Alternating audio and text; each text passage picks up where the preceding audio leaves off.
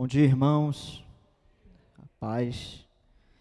Te pedir para ficar de pé, esticar a canela aí e abrir a sua Bíblia em Mateus 9.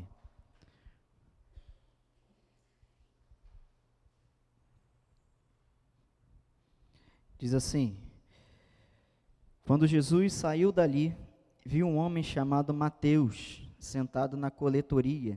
Ele disse: Siga-me. Ele se levantou e o seguiu. Amém? Vamos orar. Senhor, nós te agradecemos pelo dia de hoje. Te agradecemos, Senhor, porque é mais uma manhã que nós nos levantamos, Senhor, com saúde. Uns mais, outros menos, Senhor, mas nada que nos impede, Senhor, de estar aqui na tua casa, Senhor. De estar vivendo com a nossa família, desfrutando da vida que o Senhor tem nos dado, por isso te agradecemos, Senhor. Te agradecemos porque o Senhor é bom e a sua misericórdia dura para sempre. E a cada manhã ela se renova sobre as nossas vidas, Pai. Pedimos que nessa manhã a tua palavra encontre o nosso coração como uma terra fértil, Senhor, para que produza frutos, Senhor, frutos que glorificam o teu nome, Pai. Teu Espírito Santo ilumine as nossas, as nossas mentes e aqueça os nossos corações, Pai é o que nós te pedimos nessa manhã, em nome de Jesus. Amém. Você pode se sentar.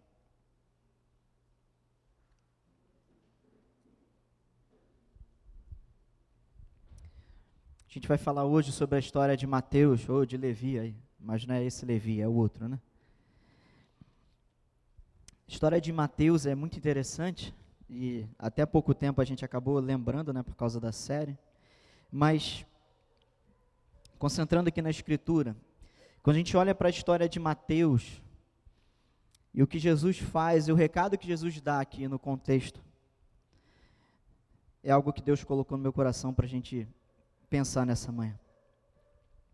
Mateus, como você sabe, ele era um coletor de impostos, ele era um publicano. Era um tipo de pessoa que não era muito querida ali no contexto. Ele era um judeu que trabalhava para Roma. Você se lembra que Roma oprimia a Judéia ali, cobrando altos impostos. A gente pensa, caramba, a gente paga tanta coisa hoje em dia, desde que o mundo é mundo é assim. Então, Mateus está ali trabalhando para Roma, sendo ele um judeu, ali na região de Cafarnaum, provavelmente os pescadores, quando chegavam com a mercadoria do mar, já eram taxados, era tipo alfândega, quando você chega no aeroporto, tem um pessoal ali, né, já taxando a tua mercadoria. E um judeu que se, se propõe a, trabalhar como coletor de impostos, um comentarista que eu li disse o seguinte: esse judeu ele está se separando conscientemente de Deus e do povo e da pátria. Cometerá consciente e continuamente pecados graves contra Deus, o povo e a pátria. Terá de suportar o desprezo de todas as pessoas e será castigado eternamente no inferno, segundo a concepção judaica daquela época. Então, um camarada não muito querido, Interessante que Marcos e Lucas, quando vai relatar esse episódio, chama Mateus de Levi, você vai saber disso. O evangelho de Mateus é o único onde ele se apresenta como Mateus. Interessante, a gente não tem informações exatas se qual era o nome exato dele. Mas o que tudo indica, quando a gente lê os três evangelhos aqui, tudo indica que o nome de nascimento dele era Levi. Um nome de honra, né? Uma das tribos mais é, especiais do povo de Deus, tribo de Levi. Então, talvez o nome dele de nascimento fosse Levi, e quando ele foi chamado por Jesus, ele mudou o nome para Mateus. Alguns historiadores dizem que era muito comum naquela época, quando uma pessoa mudava algo de forma drástica na sua vida, mudava um propósito de vida, um estilo de vida, mudava-se também o nome, para não associar mais a pessoa àquela coisa antiga. Então imagina o Levi, filho de Alfeu, o cobrador de impostos, um judeu que renunciou o povo, a pátria e a religião para servir a Roma. E óbvio que eles tinham ali a permissão, é, aquela mutreta ali romana para acharcar o povo também. Só que quando Jesus o chama, diz aqui o texto, o chamado de Mateus é muito rápido, né? Jesus saiu de onde ele estava, Jesus estava curando um, um paralítico, e ele saiu e passando pela coletoria, um posto alfandegário romano, onde Mateus ou Levi trabalhava. Jesus, o vendo, chamou e disse: Siga-me. E diz aqui: ele se levantou e o seguiu. O texto não dá detalhes. A gente vê a série, a série faz uma trama ali e tal. Ok, legal. Nada de errado. E é legal a gente explorar né, a criatividade. Talvez Mateus já soubesse de Jesus, porque a fama de Jesus já estava correndo. Embora Jesus falasse, ainda não é chegado o tempo, ainda não é a hora do Filho do Homem se revelar. Os feitos e, e tudo que Jesus falava, fazia, já tinha um pessoal acompanhando ele, então, muito provavelmente, Mateus já sabia quem era Jesus. Por isso, o texto aqui resume Jesus olhando, chamando e ele obedecendo. E ele largou a vida dele. Do verso 9 para o verso 10, a gente também não tem detalhes, mas quando nós lemos o verso 10, pode colocar aí, diz assim: estando Jesus à mesa, na casa de Mateus. Caramba, Jesus estava passando, acabou de curar um paralítico, viu Jesus, viu Mateus, chamou Mateus, né, o Levi, e daqui a pouco já está na casa dele, à mesa. Tudo indica que houve um convite ali, né? Jesus na casa de Mateus à mesa. Diz o verso 10: Muitos publicanos e pecadores vieram e tomaram lugares com Jesus e os seus discípulos. Jesus estava com os seus discípulos na casa de Mateus, um publicano, e vários coleguinhas de trabalho de Mateus estavam lá, os camaradas de trabalho, chamou o pessoal da firma. Ó, oh, Jesus está na minha casa. Vários publicanos, e diz o texto de pecadores. E aqui está no sentido, claro, que pejorativo. Eram pessoas que para a sociedade não tinham alguma reputação, alguma honra. O texto não especifica que tipos de pecadores mas pessoas colocadas à margem.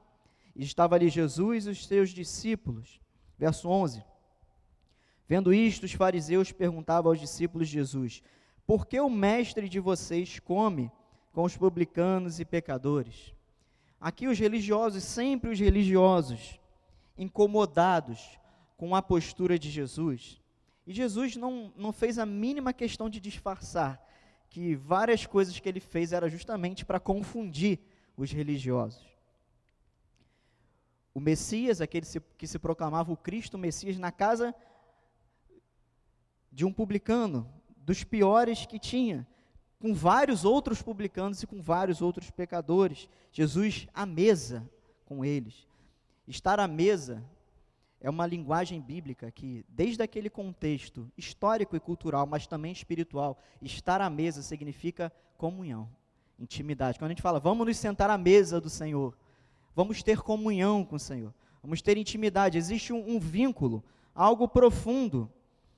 E diz aqui que Jesus estava tendo um vínculo, Jesus estava tendo uma comunhão profunda com um publicano e com outros publicanos e pecadores. E os fariseus, os homens da lei, vendo isso, eles se incomodam. Verso 12: Mas Jesus, ouvindo o que eles disseram, ele disse: os sãos não precisam de médico, e sim os doentes. Vamos dar uma paradinha por aqui. Que, onde eu quero chegar hoje? E vai ser bem rápido mesmo. Vai ser breve, mas não é breve igual o pastor Daniel fala, não. É breve, breve. Jesus veio, meus irmãos, para manifestar o amor de Deus. Jesus veio para consertar as coisas quebradas. Jesus veio para emendar aquilo que está rompido. Jesus veio para curar as feridas. Jesus veio para sarar a alma das pessoas. E Jesus está aqui hoje para fazer a mesmíssima coisa. E aí eu te faço uma pergunta: como você chegou aqui nessa manhã? Como chegou aqui o teu coração? Como eu lembrei domingo passado daquele Salmo 42, todo mundo sabe, por que te abate, só minha alma? O salmista, numa, num monólogo com si próprio, ele dizendo: O que está acontecendo com você? É como se fosse: Leandro, o que está acontecendo com você, Leandro? Por que, que você está assim? Você, de vez em quando, tem esse tipo de monólogo ou diálogo com a sua persona aqui de dentro? Tem? Por que, que eu estou fazendo isso? Por que está acontecendo isso? Por que, que eu estou vivendo desse jeito? Por que as coisas estão desse jeito? Deus me inspirou nessa manhã a te falar que Ele está aqui nessa manhã para os doentes. Você está doente em alguma área da sua vida? que não é só doença física, não diminuindo, porque ele também curou aqui os enfermos, mas existe algo na sua vida que está doente? Quem sabe a sua vida emocional, quem sabe a sua vida profissional, quem sabe a sua vida familiar. Quem sabe você está longe de Deus e está querendo talvez se reaproximar e tem dificuldade. Ele está aqui nessa manhã, amém? Ele não veio para quem não precisa. Ele disse aqui: os sãos, os saudáveis, aqueles que estão bem, não precisam de um médico. Os doentes não precisam de um médico. Perdão, os sarados, os doentes precisam de um médico. E ele continua, verso 13: Vão e aprendam o que significa: quero misericórdia e não sacrifício, pois vim chamar, pois não vim chamar justos e sim pecadores. Jesus cita aqui um texto de Oséias, Oséias 6, 6, onde Deus fala que ele, ele se agrada de manifestar misericórdia e não sacrifícios.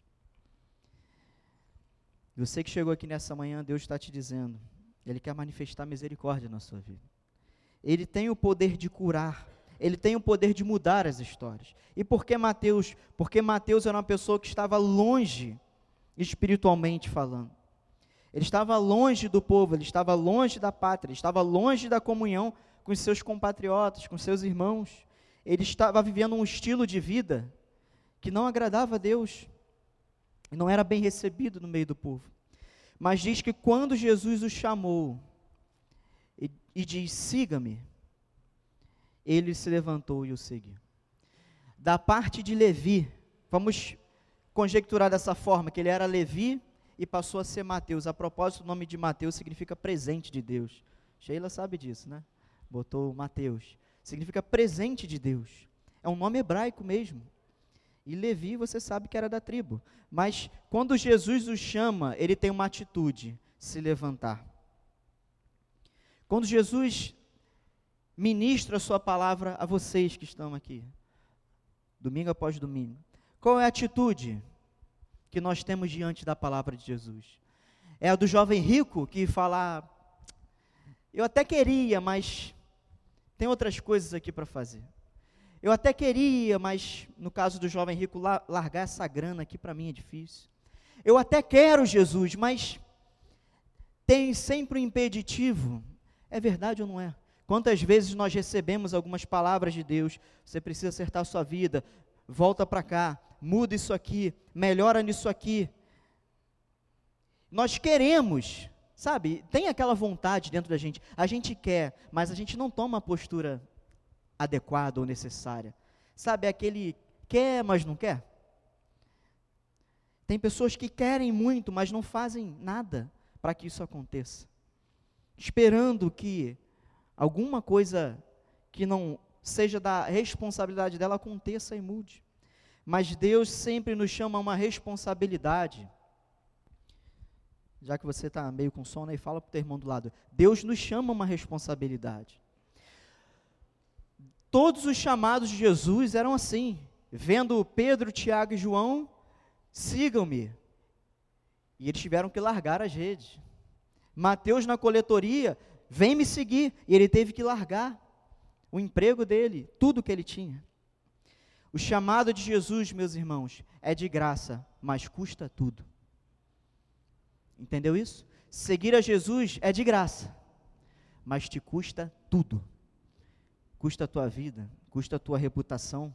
Olha o que Mateus passou. Mateus teve que provar para a sociedade, agora que ele era um homem diferente. Mas, ao mesmo tempo, ele nem se preocupou, porque estando ao lado de Jesus, e fazendo a obra de Jesus, e cumprindo o chamado de Jesus, a sua postura já falava tudo. Tanto é que depois, a gente aqui pode também pensar que Marcos e Lucas re, relatam o chamado de Mateus escrevendo Levi, e depois, quando fala sobre os discípulos, sobre os apóstolos, aí usa o nome Mateus. É como se ele, quando foi chamado, ele ainda tinha aquela, aquela sombra do passado dele ali, mas ao longo da caminhada, já não era mais Levi, era Mateus, era presente de Deus, era um novo homem, um discípulo, um apóstolo. Onde eu quero chegar nessa manhã? Opa! Queima ele, Senhor. Isso aí que leva em top o nosso cartão de crédito. Mas onde eu quero chegar? Não importa o passado. E você vai pensar, tudo bem, passado, o Leandro está falando de 20, 30, não. Saber que ontem é passado? o dia de ontem é passado. São 11 e 2. 11 horas é passado. 11 horas do domingo agora é passado. Sabe onde eu quero chegar, meus irmãos? Assim como Levi, o Mateus, quando teve um encontro com Jesus, ele abandonou tudo que era errado e passou a seguir Jesus, teve a sua vida transformada. E, e é, esse, é, é essas pessoas que Jesus quer tratar, assim como ele. Talvez você chegou aqui às 10 horas com uma cabeça, com um sentimento, com um coração, mas Deus, agora, Ele pode transformar tudo na tua vida. O passado de Mateus ficou para trás.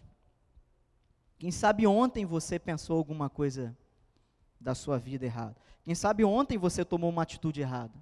Quem sabe você chegou aqui 10, 10 horas, ou um pouco antes, ou um pouco depois. Ah, é mais um culto. Sem esperar nada de Deus. Isso tudo pode ficar para trás. A partir do momento que você se dispor na sua alma e receber essa palavra que o Senhor está enviando para o seu coração nessa manhã. Você não se sente digno, você não se sente merecedor, você se sente distante. Ah, mas eu queria tanto voltar a ser quem eu era, com Deus na obra. Ah, eu queria tanto ser melhor do que eu já fui. Mas eu não consigo. E aí você vai listar no seu coração, na sua cabeça, seus problemas, seus defeitos, seus pecados.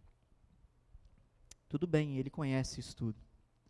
Mas ele diz: Eu não vim para quem é perfeito. Eu vim para você. Ele veio para nós, meus irmãos. Nós que somos cheios de falhas, nós que somos cheios de, de, de falhas de caráter, de personalidade, de temperamento, de cabeça dura muitas vezes. Ele nos conhece, ele nos chamou sabendo exatamente quem nós somos. Ele chamou Mateus sabendo exatamente quem Mateus era. Alguém que tinha abandonado o povo, alguém que roubava o povo, alguém que enriquecia as custas do povo, alguém que trabalhava para o inimigo do povo. Rejeitado, odiado, mas ele sabia quem Mateus era. Exatamente. E mais, ele sabia o que ele ia fazer na vida de Mateus. Ele sabe exatamente o que vai fazer nas nossas vidas, meus irmãos mas isso não exclui a nossa responsabilidade. Deus é soberano, Deus cumpre a sua vontade, a vontade de Deus não pode ser frustrada. Você crê nisso? Isso é verdade bíblica. No entanto, períodos da nossa vida, momentos da nossa vida, demandam atitudes nossas. A soberania de Deus não anula a nossa responsabilidade, assim como os nossos feitos não anulam a soberania de Deus é um mistério que nós não sabemos explicar tecnicamente como acontece, que tudo coopera para que a vontade de Deus aconteça, mas a nossa responsabilidade não é anulada.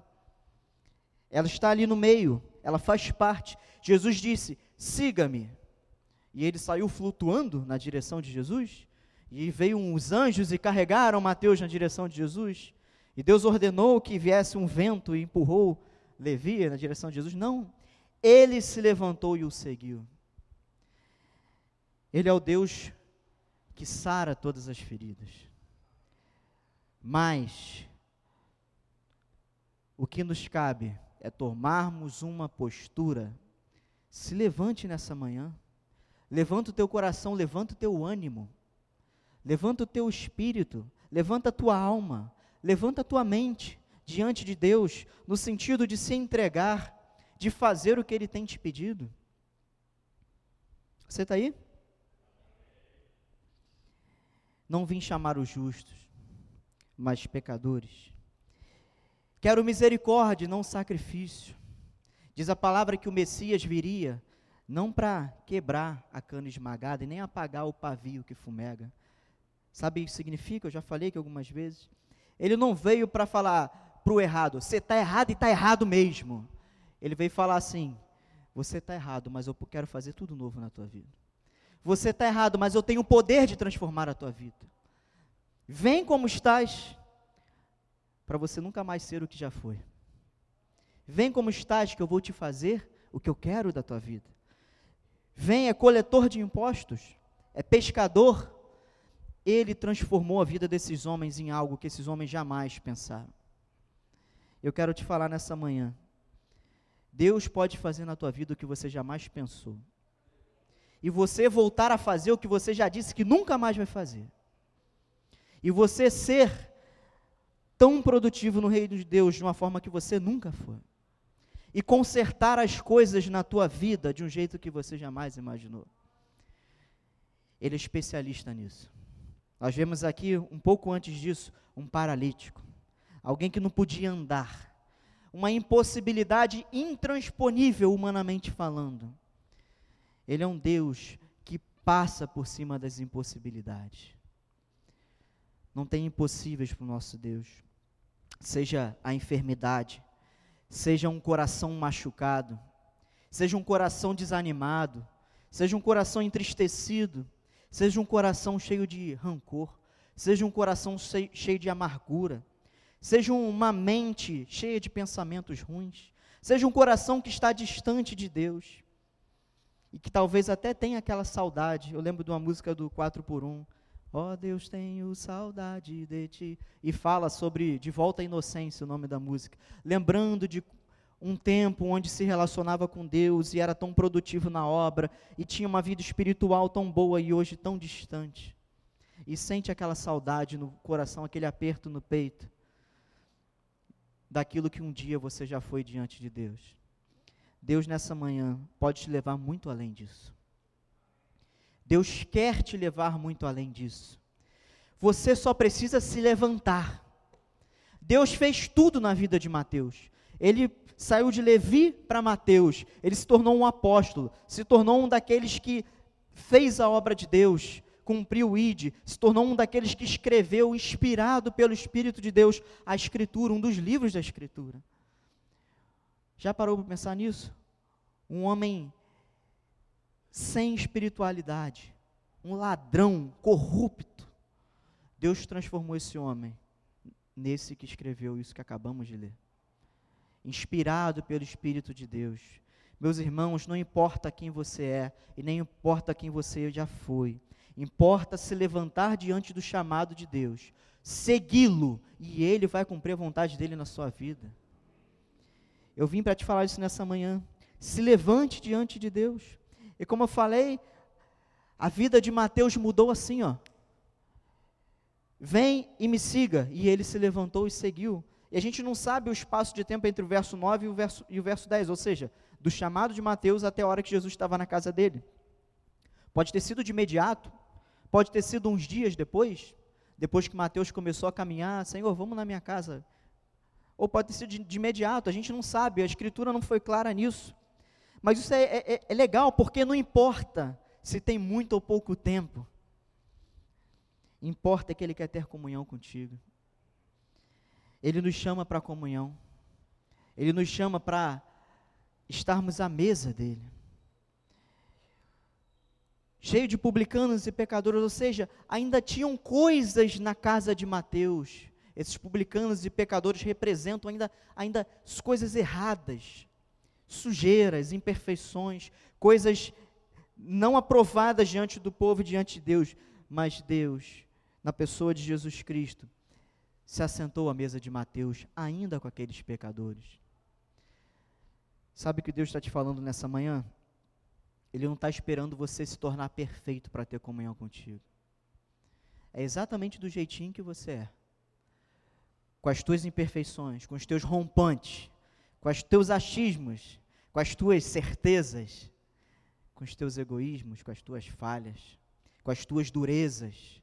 Deus vai ter comunhão contigo assim mesmo. E essas coisas vão sendo transformadas. É um processo até você chegar aonde Ele quer. Amém? Quero que você coloque a mão no seu coração nessa manhã. E pedir o pessoal da música para já ir vindo.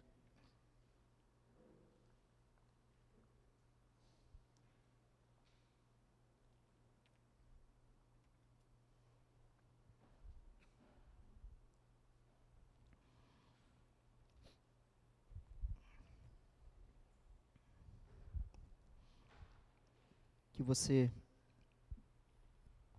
fale para o Senhor nessa manhã.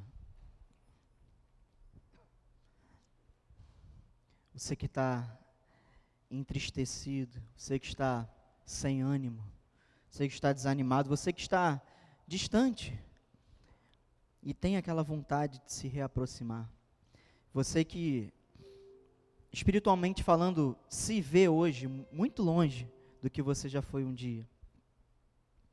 Ele veio para te ajudar nessa manhã. Você que se acha muito santo, pode ficar tranquilo que ele não quer papo contigo hoje não.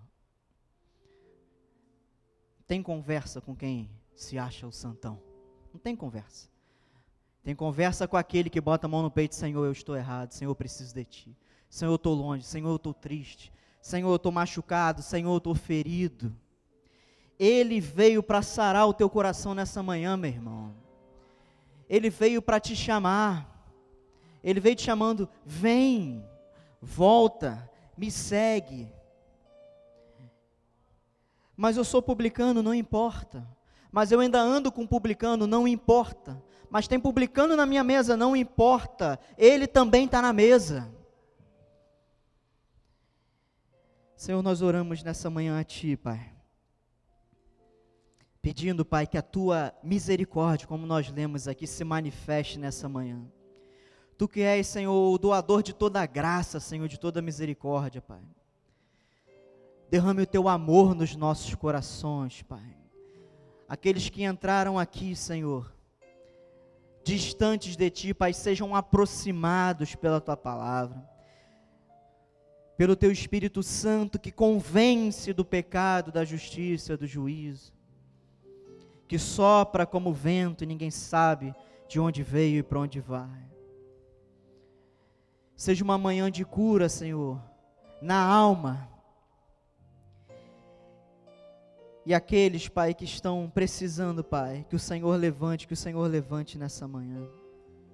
Aqueles que estão falando com o Senhor agora, seja no coração, seja na mente, seja verbalizando, pedindo, Senhor, a tua intervenção, eu te rogo, Senhor, ajuda esses meus irmãos, Senhor.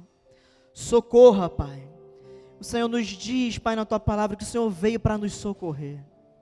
O Senhor veio para manifestar misericórdia. Mais do que grandes sacrifícios, o Senhor quer misericórdia, Pai.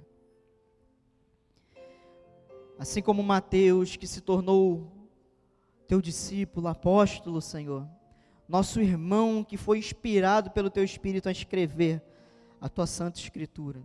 Assim como ele teve a sua vida transformada e o passado ficou no fundo, ficou no final, ficou morto e enterrado, Senhor. Que hoje seja um dia de transformação, Pai. E que tudo aquilo que esses meus irmãos que precisam de Ti estejam vivendo até hoje, Senhor, fiquem daqui para trás, Pai. E que daqui para frente, Pai, eles possam viver algo novo do Senhor. O que eu te peço nessa manhã, em nome de Jesus. Amém.